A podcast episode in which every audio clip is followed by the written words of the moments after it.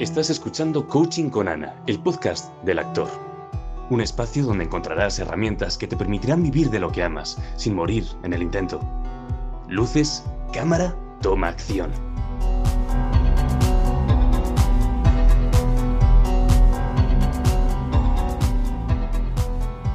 Hola, ¿qué tal? Soy Lorena García, eh, tengo 27 años, vivo en Barcelona y soy actriz, modelo y presentadora de televisión. En primer lugar, me gustaría darle las gracias a Ana por dejarme formar parte de, este proyecto. Eh, me parece una idea preciosa y la verdad que me, pues me hace mucha ilusión participar. Y bueno, continúo contándoos una de mis anécdotas de uno de los momentos más bochornosos barra divertido o doloroso de mi carrera como artista.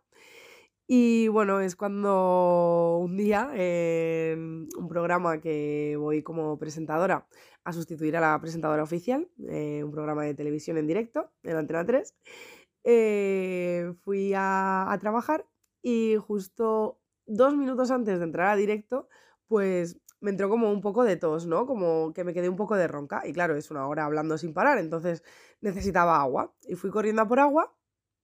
Y cuando vuelvo, eh, las puertas de plató son unas puertas bastante gruesas, que son para aislar bien el sonido y que no entren sonidos del exterior y que el sonido se quede bien, bien en directo, ¿no? Pues eh, cuando iba corriendo a cerrar la puerta y ponerme mi marca, beberme mi vaso de agua, iba tan rápido que resulta que al cerrar la puerta me dejé dos dedos entre medias de la puerta. Y claro, con una mano cerraba la puerta y con la otra llevaba el vaso de agua. Pues me pillé los dedos, pero o sea, me pillé los dedos de una manera exageradísima. O sea, no me rompí el dedo de milagro. Y justo en el momento cumbre, en el momento que me pillé los dedos, me dicen por el pinganillo, 20 segundos para entrar a directo. Con todo esto, me había tirado el agua encima. Menos mal que iba de cuero y me pude escurrir así un poco y no se notó.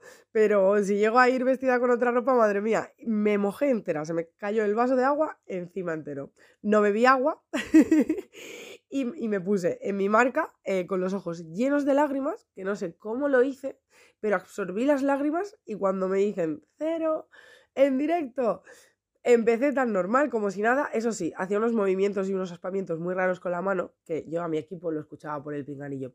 Le pasa algo, yo creo que no nos oye, nos está haciendo algún gesto, algo le pasa.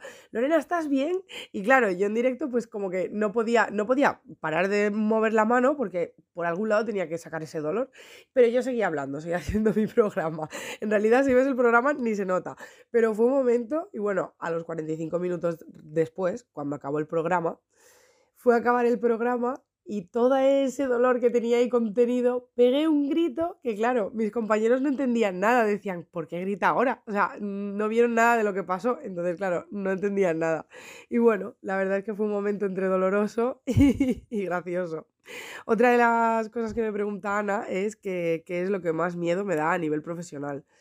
Pues bueno, yo creo que lo que más miedo me da es mm, dejar de disfrutar, ¿no? Dejar de tener ilusión, porque al final, aunque sea un trabajo, es algo como que disfruto tanto y que me sale del corazón y que me siento tan realizada que al final no me lo tomo como un trabajo, me lo tomo como algo que es necesario en mi vida porque me siento, me siento bien cuando lo hago, ¿no? Y eso al final creo que es eh, muy importante y a lo mejor el, el miedo más grande que tengo es pues que llegue un día que esto tenga caducidad, ¿no? Que deje de tener ilusión o que me parezca una obligación y, bueno, esperemos que no pase eso nunca, pero yo creo que ese sería uno de los, de los mayores miedos que tengo.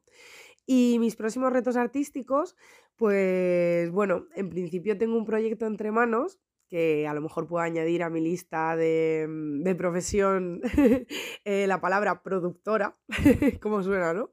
Productora.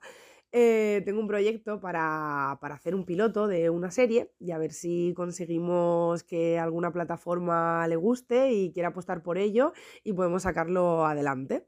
Eh, yo creo que sí, la verdad que estoy poniendo mucha ilusión en este proyecto y bueno, eh, me encantaría dentro de poco poder mostraroslo y que os entusiasmara tanto como y lo disfrutaréis tanto como lo he disfrutado yo al crearlo.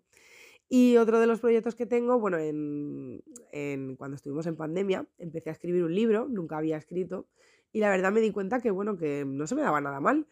Y empecé a fluir y bueno, mm, eh, estoy escribiendo una novela que habla un poco de pues, los estigmas sociales, de la aceptación de, pues, de todos los sexos y de toda la diversidad de sexos, de la igualdad de la mujer, mm, un poco de todo. Ah, es, es, una novela que, bueno, es un poco crítica social y bueno, y ahí estoy, ahí estoy con ella. Espero poder también sacarla a la luz pronto y que podáis disfrutarla tanto como la he disfrutado yo creándola. Y bueno, nada, poquito más que contar y esa es mi historia, esa soy yo. Un saludo y muchas gracias. Hasta luego. ¿Te ha venido alguien a la mente mientras escuchabas este episodio? Compártelo.